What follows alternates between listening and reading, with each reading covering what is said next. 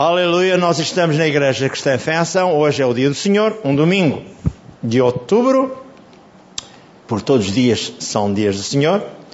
E nós vamos dizer assim, Pai Santo, eis que esta manhã viemos à tua casa de oração, ter um encontro real contigo e com os nossos irmãos. Mas queremos que a tua palavra seja uma palavra ungida e fique ela gravada a fogo no nosso espírito, para que ela dê o fruto de vida eterna e nos possa consubstanciar o nosso espírito, o nosso corpo e limpar, limpar a nossa alma de tudo aquilo que não presta. Precisamos de Ti, Pai. Convidamos o Teu Santo Espírito para estar presente, para que Ele possa trazer essa palavra ungida que vem gravada ou vai ficar gravada no nosso espírito, para que glorifiquemos o Teu nome. Amém, amém. Então, pode sentar-se, por favor. Há pouco eu estava a falar convosco sobre a palavra ungida. Na verdade, a palavra de Deus é uma palavra ungida, sabe? Jesus é um Jesus maravilhoso que está sempre capacitando cada um de nós e dando-nos a oportunidade de benção. O título da mensagem que vamos dar é este: Há autoridade e poder no nome de Jesus. Então, o nome de Jesus foi-nos dado para que nós tivéssemos autoridade e poder para nos degladiarmos contra as circunstâncias adversas. E um adversário que é normal nosso, não é adversário de Deus, porque ele não pode nunca vencer Deus, portanto não é adversário. Ele tenta magoar e maltratar os filhos de Deus, mas Deus ele não pode tocar. Quem o criou foi Deus. É impossível. Ele fez rebelião nos céus, ele fez todas as coisas, mas o nome de Jesus é superior. Vocês recordam-se lá em Lucas capítulo 10, eis que vos dou poder para pisar serpentes, escorpiões e toda obra maligna, e nada vos causará dano algum. E no versículo 17 diz: Eu via Satanás cair que nem um raio dos céus, completamente transmagoado. Para dizer outra palavra, digo transmagoado, transtornado. Porque vocês tinham autoridade para expulsar demónios e para libertar as famílias de doenças e problemas vários. É isto que eu quero esta manhã dizer a toda a gente. Deus tem um plano para si e para mim. Para que não possa esquecer aquilo que eu vou dizer, eu normalmente faço, como se faz em estudos, uma sequência de informação para mim. Será um memorial. Eu pus seis pontos distintos para falar hoje convosco. Primeiro é Paulo afirma fomos colocados em lugar de autoridade ao lado de Jesus e em Jesus. Ao lado do Pai, em Jesus. Efésios 2,6. Segundo, foi-nos dada a credencial do nome de Jesus. Filipenses 2, 9 a 11. E Marcos 16, 17 diz: Vos dou poder para libertarem os enfermos. Em Tiago 4, 7, ponto 3, para ousarmos enfrentar o diabo, temos de estar sujeitos a Deus. Temei, pois, a Deus, sujeitai. Aliás, temei, pois, a Deus, sujeitai-vos a Deus e, e o diabo fugirá de vós. Quarto, lembro, a autoridade é poder delegado. Quinto, há poder na palavra ungida. Marcos 16, 18. Vamos agir de acordo com as promessas de Deus. Marcos 11, 23 e 24. Sexto, vamos analisar alguns exemplos. E todos os exemplos bíblicos, e não só, que irmãos já tiveram a oportunidade de serem testados e provados, Deus abençoa sempre, sabe? Se alguém nos abençoa e está pronto e disposto a ajudar-nos, é Ele. Ele diz lá a certa altura em João 14, 12: Fareis as mesmas obras que eu fiz e as fareis maiores porque eu vou para o Pai. Então compete a cada um de nós tomar a ousadia do Atos 1, 8. Revestirmos de poder para podermos depois anunciar a palavra, tanto em Jerusalém, quanto em, na Judeia, como nos confins da terra. Então, o importante é que nós saibamos, nós cheios do Espírito Santo, fazemos a obra. E Deus honra e abençoa. Também aqueles que são filhos de Deus, que não estão cheios do Espírito Santo, também podem, com a palavra ungida, anunciar e abençoar. Tome nota. Ninguém está longe da verdade bíblica. Agora, aqueles que são mais ousados com o Espírito Santo, esses então não têm qualquer receio algum, eles vão para a frente e vencem cada, cada obstáculo, cada circunstância. É isso que Deus quer. Utilizando agora, vou dizer também mais uma coisa que é importante logo de início. Em Mateus 10, 1, 2 e 7 e 8, eu vou pedir que a irmã leia, por favor, Mateus, capítulo 10, versículos 1, 2, 7 e 8. Mateus 10, 1, 2, 7 e 8. Veja o que Jesus fez com os seus discípulos. Não há problemas, não há pressas. A irmã vai folhear e vai encontrar. Pode, pode ler. Mateus 10, 1 e 2. E chamando os seus doze discípulos, deu-lhes poder sobre os espíritos imundos para os expulsarem, para curarem toda a enfermidade e todo o mal. Ora, os nomes dos doze Ah, não apóstolos. interessa agora. Agora o 7 e 8. E indo pregai dizendo, é chegado o reino de- dos céus. Curai os enfermos, limpai os leprosos, ressuscitai os mortos, expulsai os demónios, e de, de graça os recebeis e de graça os dai. Amém. Agora o outro ponto, se não se importa, que me possa ler. Lucas, portanto, o terceiro livro do Novo Testamento, Lucas 10, e vai ler só mais dois versículos bíblicos. Primeiro em Lucas 10, 9. Lucas 10, 9. O que é que podem encontrar aí, Lucas 10, 9? E curai os enfermos que nele, que nele houver, e dizei-lhes, é chegado a vós o reino de Deus. Obrigado. Agora, o versículo 17. Quando eles os 70 vieram, houve aí um diálogo entre Jesus e os discípulos dos 70. E, Vamos volt, ouvir então. e voltaram os setenta com alegria, dizendo, Senhor, pelo teu nome até os demónios se nos sujeitam. E, 19. di- e disse-lhes: Eu via Satanás como um raio cair do céu, e eis que deu poder para pisar serpentes, escorpiões e toda a força do inimigo, e nada vos fará dano algum. Mas depois faz uma observação. Veja o que ele diz a seguir no versículo 20. Mas não, mas não vos alegreis, porque se, vo- se vos sujeitam os espíritos, alegrai-vos antes por estar o vosso nome escrito nos céus. Obrigado. É só isso. Então o que é que nós temos aqui? Deus é um Deus bom, um Deus maravilhoso que quer ajudá-lo a si e a mim. Então você não vai fugir desta verdade. Deus tem um plano grande para mim e para si. Então ouça. O cristão está em lugar de autoridade em Cristo Jesus. Efésios 1, 20 e 21. Eu vou-vos mostrar que o Senhor Jesus colocou-nos em lugar de autoridade. Efésios, é uma carta de Paulo aos Efésios, Efésios capítulo 1. Estou quase a chegar lá.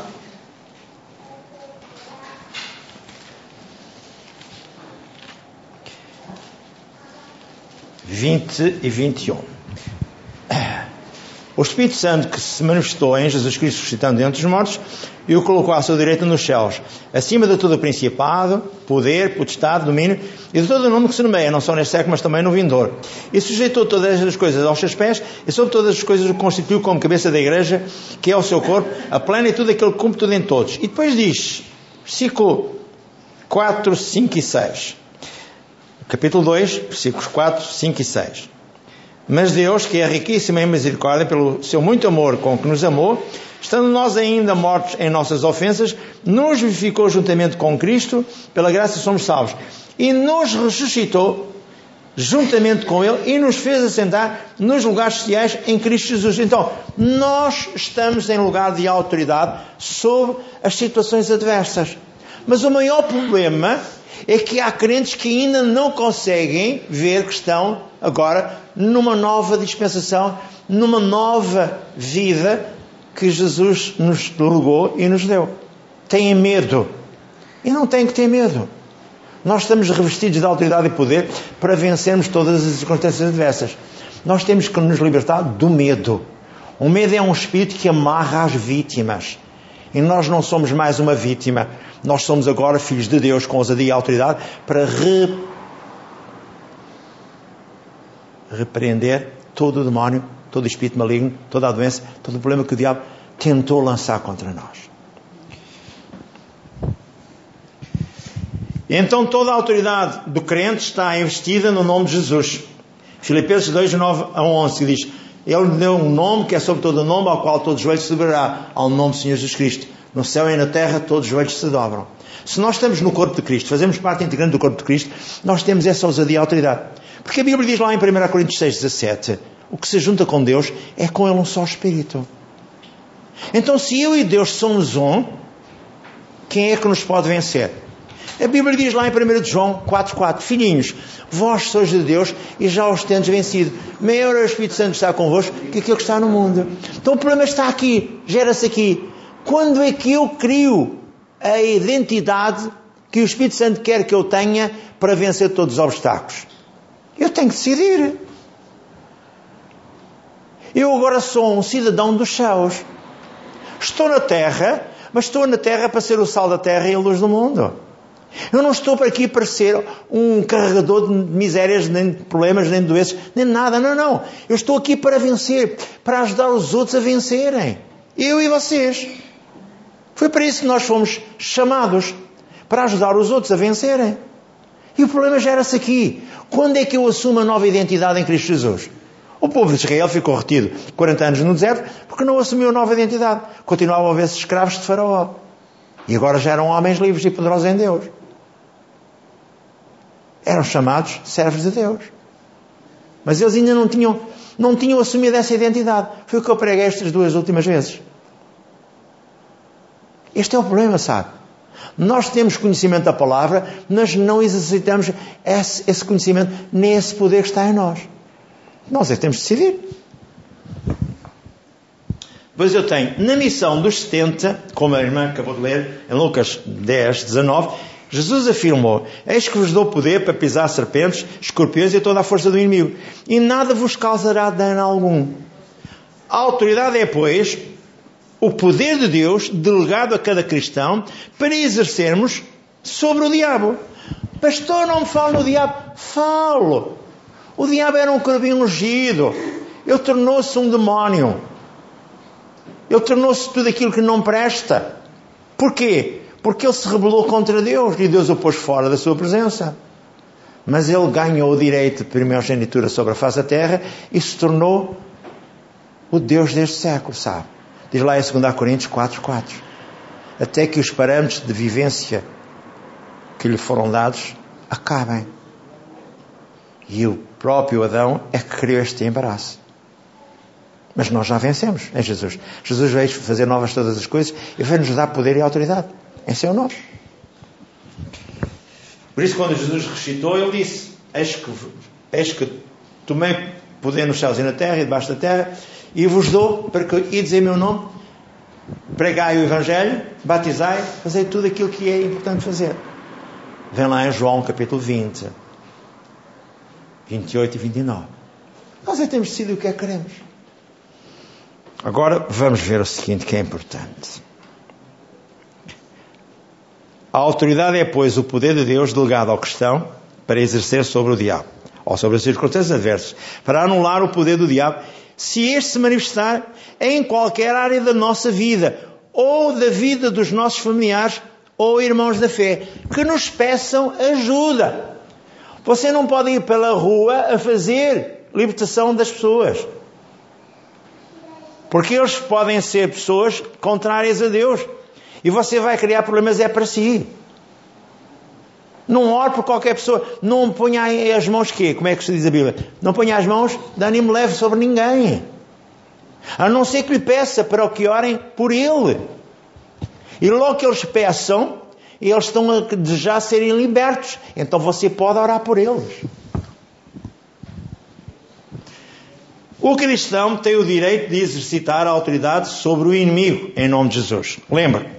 Só temos essa autoridade sobre o inimigo se as pessoas solicitarem a nossa ajuda ou diretamente sobre nós e sobre a nossa família. Eu, na minha casa, tenho autoridade sobre a minha casa. Eu, na igreja onde estou, aqui convosco, tenho essa autoridade. Foi-me delegada pelo Senhor Deus e Pai na pessoa do Senhor Jesus e do Senhor Santo Espírito. Eu tenho essa autoridade. Por isso eu exerço essa. Se eu deixar de exercer essa autoridade, isto era um regabofe. O diabo brincava com as pessoas. Que eu não quero, nem admito. Ainda há pouco estive a dizer aqui, na sexta-feira, alguém chegou aqui completamente acabrunhado, dizendo: Pastor, tenho um peso na minha cabeça, nem consigo raciocinar, nem consigo pensar. Olha, pastor, nem imagina como está a minha cabeça. E tenho fraqueza nas minhas pernas. Não consigo articular o movimento do meu corpo. A primeira coisa que eu fiz foi logo libertá-la, ajudá-la. Mas não penso que foi a primeira. Porque a pessoa em causa tem a mania que é muito conhecedora das coisas. E quando há arrogância, e quando há aquilo que as pessoas acham, sabem, que isto e aquilo, o diabo vê uma porta aberta para depois se pular nelas. E eu não posso dizer todas as verdades. Digo só parte que é importante dizer. Mas quando as pessoas julgam, julgam-se que conhecedoras e depois gostam de mostrar que sabem e quando aparece um obstáculo, lá tem que vir aqui a correr a fugir. Exercitando a autoridade. Está escrito em Tiago 4,7. Temei, pois, a Deus, resisti ao diabo e ele quê? Fuja. Mas também diz alguns lá em Efésios que eu não posso dar espaço algum ao diabo na minha vida. Eu não posso abrir portas para ele entrar, nem muito menos para ele se saciar da minha vida. Não! Eu tenho que repreender esse demónio, já vou falar nesse versículo bíblico. Agora ouça. Em Marcos 16, 15 a 18 afirma: E porão as mãos sobre os enfermos e os curarão. Quando o cristão impõe as mãos, está exercendo a autoridade sobre o demónio, sobre o diabo, sobre a doença, sobre tudo aquilo que está a acontecer de errado na vida do, do, do homem de Deus ou da mulher de Deus. Porque ele está diminuído por qualquer motivo. Ele abriu alguma porta por qualquer motivo. E o diabo brinca com ele. E Deus não quer. E Deus fica triste.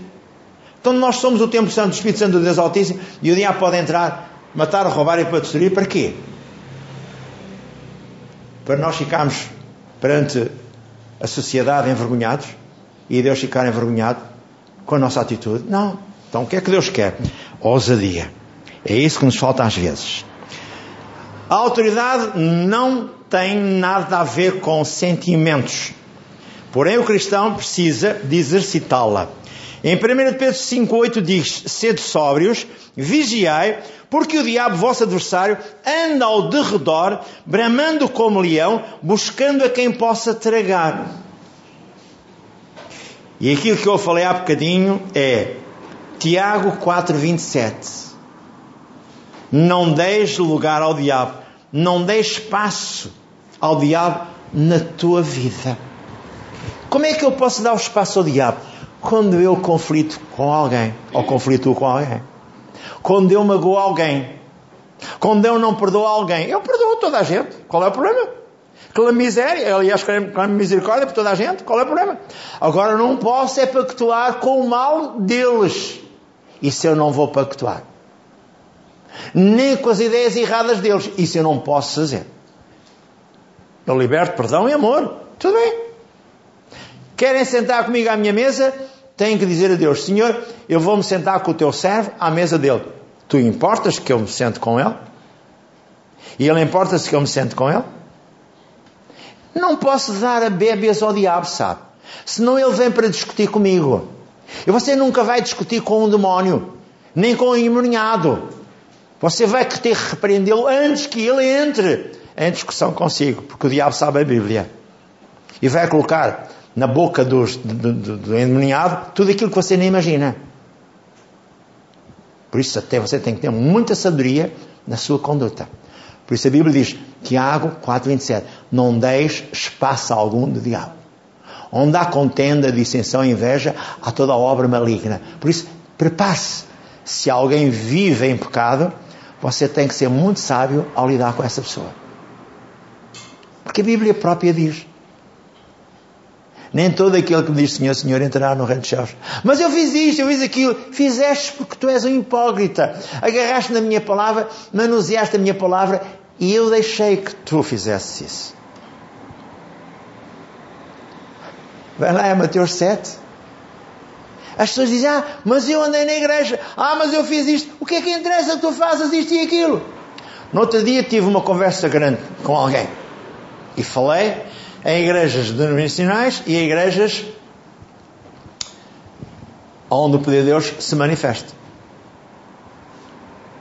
Nós somos uma igreja carismática. E eu disse à pessoa a diferença que é entre a igreja carismática e a igreja denominacional. Eu gostaria de dar-vos aqui, eu acho tão, tão importante como Deus, eh, eh, as, as nossas palavras são como as cerejas. Olha, deixa-me só ler aqui uma coisa que eu acho que é tão importante. Só acerca do Smith Wigglesworth. Só um bocadinho que é uma coisinha de nada, nada, mas é tão importante para mim. Deixe-me lá então ler-lhe esta parte importante de uma coisa que eu apanhei no Google ao falar sobre o Espírito Santo sobre nós, o seu poder que ele nos enche. Pastor Kenneth Hagin diz: Há alguns anos atrás fui dar uma preleção numa convenção de homens de negócios do Evangelho pleno, carismático.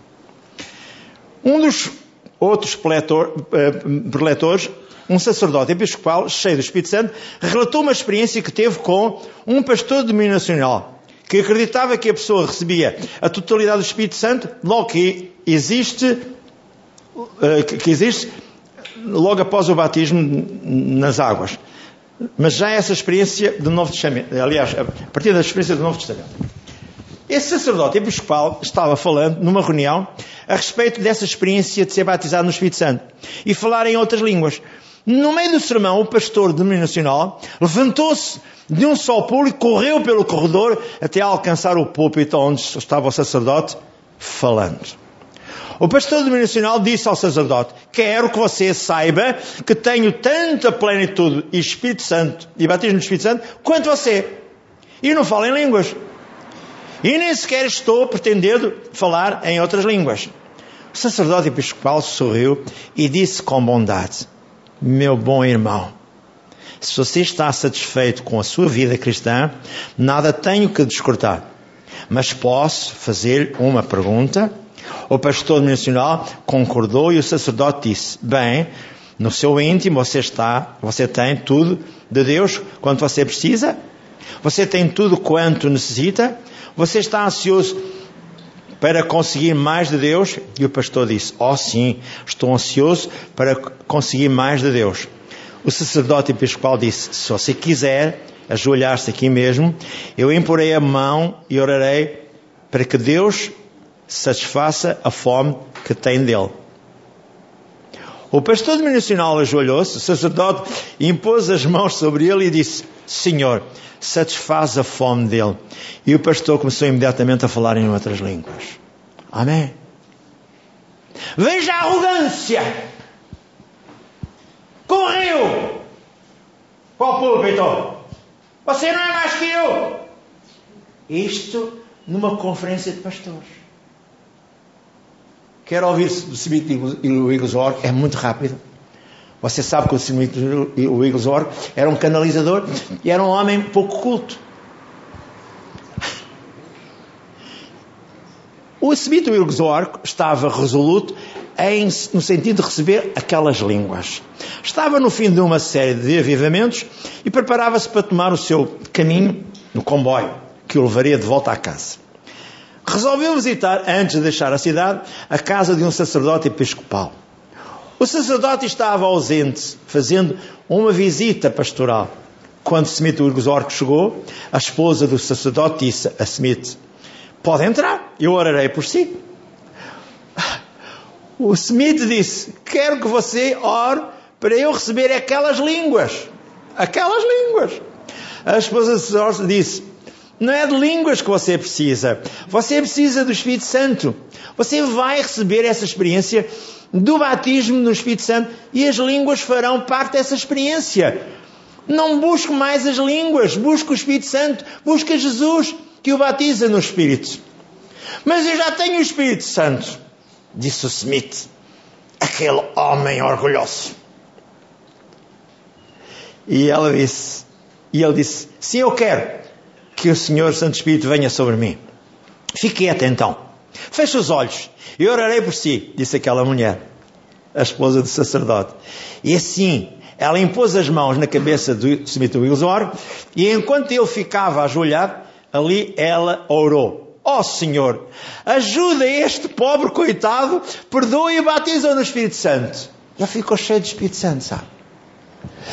No culto de domingo a seguir, na igreja dele, ele não queria pregar porque ele não sabia pregar, porque ele era um, enfim, é um trapalhão.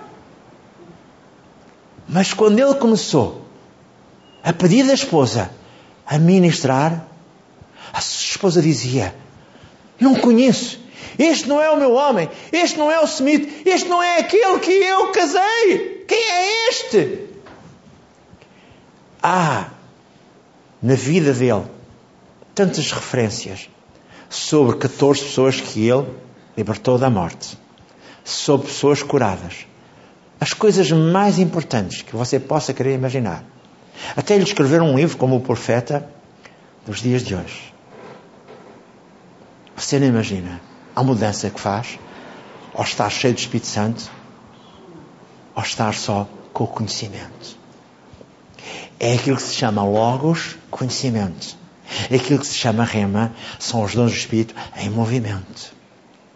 A nossa igreja é Rema. Fé em ação. Amém? Podia estar aqui a contar inúmeras histórias deste homem e dos outros homens todos. A Catarina Coleman, que era uma mulher fora do comum, tinha um cancro também foi curada. E era uma, uma, uma mulher de ministério, uma coisa grande, enorme. Outros, como Oral Roberto, tanta gente foi visitar este homem, tanta gente pediu para ele ministrar nas igrejas onde eles estavam, porque ele já estava completamente com Deus. Libertou a mulher da morte, veio de uma conferência, veio de um culto e disseram: a tua mulher está morta, sem aparência de ter doente ou coisa qualquer. Estava, estava lá na cama. Chegou ao pé da cama e disse: Espírito de morte, eu te repreendo, sai dela. Reivindicou o espírito de vida para ela. Tiveram cerca de quê? Meia hora a três quartos de hora a conversar um com o outro. Ela só dizia: Porquê é que me incomodaste? Estava tão bem ao pé do Senhor. Porquê é que me incomodaste? Conversaram os dois, despediram-se os dois. Passado seis anos, ele foi para. Ele, passado seis anos, foi também para o Senhor. Por causa de uma criança por quem ela orou. Porque o pai da criança criou-lhe um problema na igreja. Que ele disse: Como é que eu posso continuar a servir a Deus com esta gente que não presta, que não quer saber nada de Deus? Ó oh, Senhor, ajuda-me. Posso continuar a mensagem? Você nem imagina com coisas boas Deus tem para si e para mim. Às vezes nós não queremos. Nós só queremos ouvir aquilo que o Jaquim diz. Tenha experiências pessoais com Deus. Ainda falei na sexta-feira a experiência pessoal que teve Eliseu com Deus. A experiência de Betel é uma experiência pessoal. É. Afinal, quem é o nosso inimigo? Em 2 Coríntios 4, 4 diz: o Deus deste século cegou o entendimento dos crentes e dos descrentes para que não compreendam o Evangelho de Cristo. Mas eu queria que lesse aqui um contexto, não se importa, em 2 Coríntios 11, 3 e 4. É que da mesma forma como o diabo enganou a Eva, pode enganá-lo a si e a mim. Porquê? Porque ele pode transfigurar-se em anjo de luz. Pode vir a uma igreja, ministrar. Ah, eu sou isto, sou aquilo. Você nunca leu ainda os livros da Mary Baxter. Tenho uma coisa quando vocês puderem levar para vocês. Leu alguma coisa já do que eu lhe dei? Já, já, pastor. E então? E então? E então? Uma maravilha. É uma maravilha. Então leiam lá 2 Coríntios, capítulo 13. 11. Eu disse 13? Foi. Eu Não digo 11, versículos Ah. 3 e 4. 11, Então versículos foi 3 e por 4. cima. O que é que diz? Mas temo que, assim como a serpente enganou Eva com a sua astúcia, assim também sejam de alguma forma corrompidos os vossos sentidos e se apar- apartem da simplicidade que há em Cristo. Obrigado. E porque mais à frente, no versículo 11 ao versículo 13, fala, leia lá esses aí. Esses sublinhados, os sublinhados. Que é que diz? E não é maravilha porque o próprio Satanás se manifestou em anjo de luz. Não é muito, pois... Transformou em anjo de luz. Sim. Não é... Não é muito, pois se os seus ministros se, transformam, se transfiguram em, ministros da justiça, o fim dos quais será conforme as suas obras. A tua irmã teve a ler o 14 e o 15 do capítulo de 2 Coríntios 11. Foi o que o senhor Pois foi. Pronto. Então, ouça, não é fácil o diabo dá-nos a volta. Quem está devidamente dentro da palavra sabe. O que é que importa? Eu falava aqui na sexta-feira passada. E na outra sexta-feira. Igrejas cheias de pessoas, mas cheias de pessoas vazias. Elas ainda não entenderam o plano de Deus para elas. Elas ainda não conseguiram encher-se da plenitude do Espírito. Elas não conseguem ver. Vocês estiveram aqui no domingo e viram a glória de Deus aqui. E como eu, na verdade, quis que toda a gente, especialmente aquelas duas crianças que estavam aqui, que já estão batizadas, ficassem tão bem com a presença de Deus. Há coisas que eu não posso fazer mais. Continuarei a dizer-vos o seguinte: um alerta de Paulo à igreja, Efésios 6, 10 a 12. A guerra a travar é uma guerra contra Satanás. Jesus Cristo afirmou em João 10, 10 que em Jesus há vida abundante e o diabo só traz coisas erradas. João 10, 10. O que é que diz em João 10, 10? Alguém sabe? O diabo não vence não para matar, para roubar, para destruir. Eu vim para que tenham vida e vida com abundância. Amém. É isso mesmo que diz.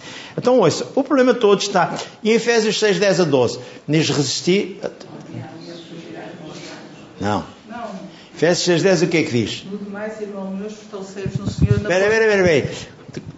Efésios 6, 10, leia. No demais, irmãos meus, fortalecei-vos no Senhor e na força do seu poder. Revesti-vos toda a armadura de Deus para que possais estar firme contra todas as saladas do diabo. Amém. Porque a vossa luta porque, não é contra a carne? Porque não temos que lutar contra a carne e o sangue, mas sim contra as potestades, contra os, os príncipes das trevas deste século, contra as horas espirituais da maldade nos lugares celestiais em Cristo Jesus. Amém. As pessoas estão convencidas que Jesus já fez tudo. Ele deu-nos a salvação e agora disse: agora compete que vocês se mantenham limpos e ousados para fazer a minha parte. Por isso ele disse: Vocês são, sois o sal da terra e a luz do mundo. E se o sal não prestar, é para mandar fora. E se a luz não acender, não ajuda ninguém. Ah, mas eu sou um filho de Deus. Quem é que diz que você não é um filho de Deus? Eu pergunto: o que é que você está a fazer sobre o mundo? Você está a ser algum arauto de Deus? Você está a ser o sal da terra, a luz do mundo? Você está a fazer o quê? Jesus não disse: Farei as mesmas obras que eu fiz e sereis maiores do que estas que eu vou para o Pai? Não deu tão bem lá em Mateus 28, a grande comissão? Não deu também lá em Marcos 16, 17, 18, para nós orarmos pelos doentes, para libertarmos os doentes, expulsarmos os demónios, fazemos todas as coisas. Então qual é o problema? E onde é que está a ousadia? Pois é. Pois é. Onde é que está a ousadia? Vamos ver o seguinte esta manhã. O homem foi feito para reinar, Gênesis 1, 26. Deu-lhe domínio sobre todas as coisas criadas. O homem perde a autoridade, Gênesis 3, 8, 15 e 17. Porquê é que ele perde a autoridade? Porque o homem começou a fazer ou andar debaixo da desobediência da palavra de Deus. E deu ouvidos a Satanás, à serpente. O diabo passa a dominar, Gênesis 3,19. Jesus veio libertar-nos do mal em Atos 10, 38. Jesus Nazaré foi ungido com o poder para nos libertar aos cativos de Satanás.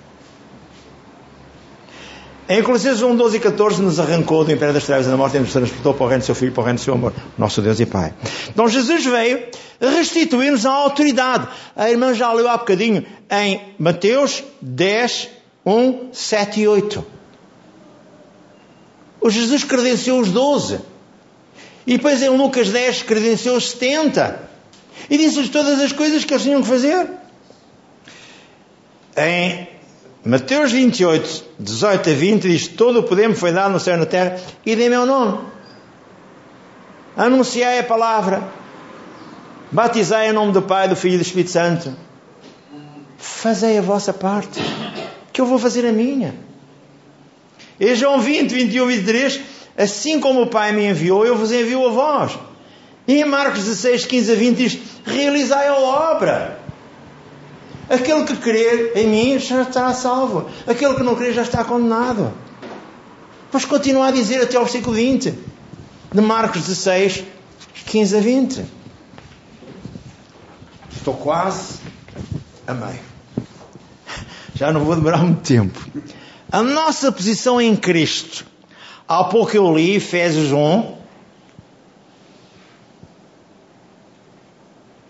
19 a 23.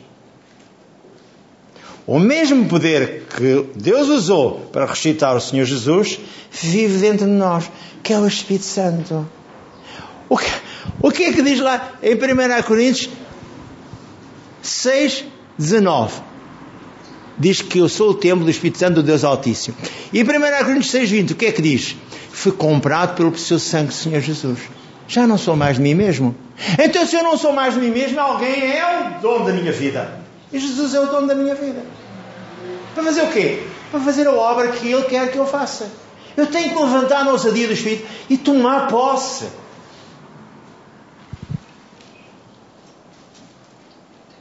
E Efésios 2, 4 a 6 diz: Estamos sentados com Cristo à direita de Deus o Pai, muito acima de todo o principado e potestade. Mas as pessoas, a princípio, nas igrejas mais moderadas, as igrejas mais. onde eles estão à espera que um dia Deus faça alguma coisa por eles, eles dizem: Não, Jesus já fez tudo. Nem não me falo no diabo. Eu na igreja batista tinha aqui uma mulher que mais tarde, infelizmente, suicidou-se. Não me falo no diabo, pastor. É. Ela era mãe de uma pastora. Mais tarde foi pastora numa igreja onde eu estive. É. Você fica aterrorizado. O pai pregou o Evangelho. Fiz-lhe o funeral, já sem duas pernas. Pregou para mim também, mas fumava e bebia.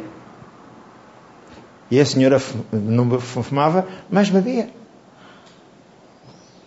E você diz, mas anda tanta gente na igreja. E eu pergunto, a fazer o quê? Quando é que Deus faz a obra neles? Agora há um nome que é sobre todo, um nome ao qual os joelhos se dobrará. Você tem que fazer parte do nome de Jesus. Você não tem um nome só para utilizar o um nome. Você é parte integrante do, do nome de Jesus. Quando você assumir que é com Deus um só Espírito, você bate o pé ao diabo em qualquer altura. Eu às vezes também sou atacado. E sei como é que ele me ataca. E normalmente ele ataca-me quando eu quero descansar à maneira de um jovem de 15 anos. Debruçado num cadeirão, pernas para um lado, barriga para o outro e cabeça para o outro. É, não pode ser. Porque depois os meus nervos, os meus músculos, já não são os mesmos de há 15 anos, de há 20 anos, nem de há 30, nem de há 50 anos atrás. E depois eu dizia, ai, tens aí um nódulo atrás nas costas, olha, tens aqui um rolhão. Ah, pois tens. És um bom malandro, sentas-te mal, fazes o que não deves fazer, e depois diz assim, ai, dói-me aqui a coluna, a coluna. Qual coluna? Nem meu coluna. Não há coluna nenhuma aí. Tu és um filho de Deus Altíssimo. Corre com esses malandros todos. Especialmente contigo, a tua malandrice. Deitar-te no sofá de qualquer forma. Tu tens corpo para estar deitado de qualquer forma. Pois estás lá todo empenado. E por isso é que eu brinca contigo. Então, ouça, a autoridade e poder é a responsabilidade. Lembro, a autoridade é o poder de Deus delegado ao homem de Deus, ao cristão. Jesus delegou a nós, ou em nós, a responsabilidade de pregarmos o Evangelho, curar os doentes, expulsar demónios. Deus deu-nos essa autoridade, exerça. Recordo Jesus em Lucas 13, 11 a 13, na sinagoga, Jesus libertou uma mulher corcunda e disse: Há 18 anos, esta filha de Abraão estava aqui corcunda. E o demónio andava com uma sanda num camelo e a mulher andava toda torta, toda corcovada. Oh meu Deus! Jesus chegou lá. Quando, quando houve um milagre, o, o, líder da sinagoga disse: Hoje é dia de sábado. Não se pode fazer milagres, não se pode fazer nada. Aqueles macacos andavam a pregar a palavra de Deus e não sabiam que Jesus era o Senhor. Chegou lá, repreendeu o demónio. E disse: Mulher, estás liberta. Oh, coisa maravilhosa. Deu um safanão no diabo que acho que foi parar ao mar Mediterrâneo. Mas depois levantou-se outra vez, que ela levou lá. E faz outras coisas. Em Marcos 9, 25, recordem-se que já temos lido aqui, Jesus repreendeu o espírito imundo e, e, surdo de uma criança de cerca de 9 anos de idade que caía no fogo, caía aqui, caía. E eles disseram: Mas os teus discípulos nada puderam fazer. Pois não, eles andam à boleia, eles andam à minha boleia. Eles ainda não exerceram a autoridade, eles ainda não quiseram fazer nada. Por isso é que foi dito em Atos, capítulo 6: Escolhei homens cheios do Espírito Santo para poderem servir à mesa. Ah, este Deus. Este Deus é tão esquisito, mas é tão seu amigo, tão meu amigo, que Ele perdoa as nossas, as nossas falhas e os nossos erros. Ele ama-nos muito. Por isso nós estamos aqui ainda hoje. Agora ouça. O cristão tem que exercer autoridade sobre o seu casamento, expulsa o espírito de divórcio e, sexo ilícito. Das suas finanças, ordene que saia das suas finanças e diga ao diabo: tira as tuas mãos imundas dos meus negócios. E se houver algum concorrente desleal que fez alguma feitiçaria, você quebre toda a feitiçaria, macumba, tudo. E não conta qual é o negócio que você vai fazer a ninguém. Deixe-os ver depois. E eles vão ficar completamente apalermados. Porquê? Porque o Senhor é consigo sempre. E vai abençoá-lo. Na saúde, em opressões, depressões, medo e de contrair doenças, expulse todo esse espírito opressor. Foi o que eu fiz aqui na, na sexta-feira. Na mente, impurezas sexuais, pensamentos contrários à palavra de Deus. Diz lá que todo espírito e altivez que se levantar contra o conhecimento da palavra de Deus seja expulso. 2 Coríntios, capítulo 10, versículos 3 a 5. No corpo, vícios. Repreenda o demónio do jogo, do álcool, da droga, de tudo aquilo que não presta. Expulse. Ah, mas eu não sou capaz. Então começa a ser humilde. Temei, pois, a Deus, resisti ao diabo e oferecerá de vós. Também diz lá em, em, em Efésios 4, 27, não deixes passar algum na tua vida ao diabo. Não faças aquilo que não deves fazer. Não tens força sozinho. Vem à igreja. Concorda com, com o servo de Deus. Um bebê filho de um casal crente, com meses tinha uma hérnia. Os médicos queriam operá-lo, mas estavam com receio porque ele era bebê. O pastor dessa congregação onde eles frequentavam amaldiçoou a hérnia, condenando que se. Eh, ordenando que se atrofiasse e morresse. E em poucos dias a hérnia desapareceu e a criança ficou boa e já não fez mais qualquer problema no seu corpo, a hérnia. Ficou livre da operação. Então, o problema é só meu, é só seu. Agora queria partilhar consigo o seguinte: isto é aquilo que eu queria partilhar, muito rápido. O Kenneth num dos livros dele, que é A Unção de Cura, ele explica.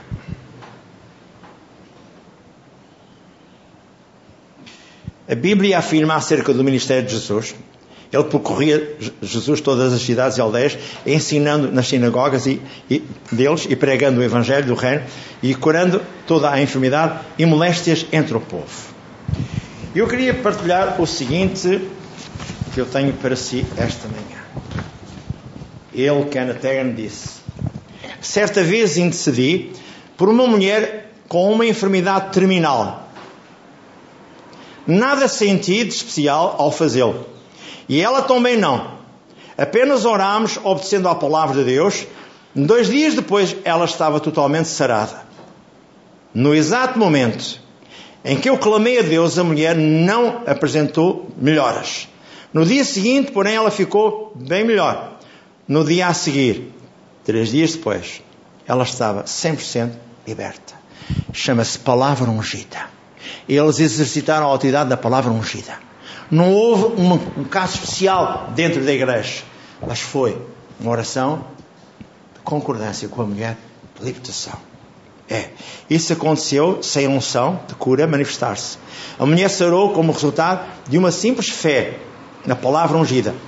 O irmão pode obter os mesmos resultados por, por meio da palavra de Deus, como se recebesse a unção de cura. Deus pode fazer o mesmo consigo em qualquer instante. Pois eu tenho aqui um, um outro um outro testemunho, mas uh, vou só dar por alto a informação. Havia um rapaz, vou só dar por alto seguinte.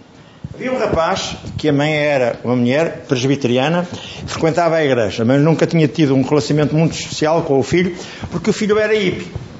E um dia o filho contraiu um cancro num dos braços. E o cancro tinha sido, tinha, para ser tirado, tinha que ser o braço cortado.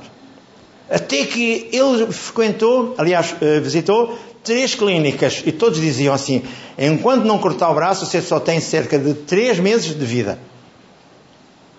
Porque o cancro é das piores coisas que você tem no braço. Você é que vai ter que decidir o que é que quer fazer. E ele perguntou: então, mas quanto é que tem? Você vai embora.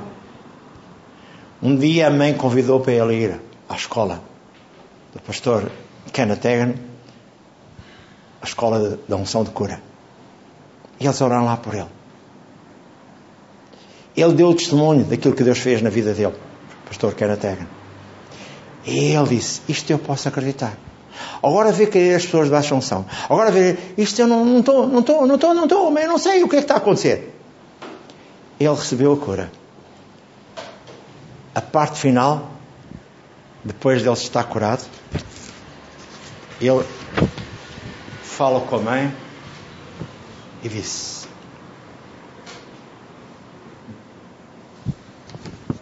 tão importante o que eu possa dizer-lhe esta, manhã. O filho ligou à mãe para lhe dar a grande notícia: Jesus me curou. Ela recomendou: Meu filho, jamais esqueça disto. Jesus o curou. E quando ele ouviu isto, o jovem ficou com a voz embargada e respondeu: Sim, mãe. Ele é também o meu Salvador. O rapaz sabia que Jesus o tinha curado e estava convencido disso. Em algum lugar, ao longo do caminho que ele andou, sem Cristo, ele podia ter visto de outra forma. Não, mãe, eu sei que foi pela fé na palavra que eu fui curado e liberto. E agora sou um homem livre. É deste Jesus que eu gosto de falar. Você ouviu a mensagem esta manhã? Não tenha receio, não tenha medo. Confronte o problema confronta a dor, confronta tudo aquilo que você possa confrontar. Porque você é um filho de Deus. Agora não dê lugar ao diabo. Pastor, como é que eu, dou, como é que eu, como é que eu não dou lugar ao diabo? Feche as portas. A sua nora, o seu filho, o seu neto vão conflituar consigo. Não lhes passe cartão. Ore por eles. Repreenda o espírito que está a magoá-los, a maltratá-los. Clame misericórdia por eles. E a sua vida vai mudar. E a vida deles vai mudar. Mas o diabo sabe como é que o Adams, ele sabe o seu calcanhar daqueles. Ele sabe o amor que você tem por Joaquim, para Maria, para o Francisquinho. Ele sabe. E se ele puder abocar esses que você ama, que fazem parte da família, eles são utilizados pelo diabo para o magoar, para o maltratar assim não lhes passo cartão. Amém? Vamos todos ficar de pé.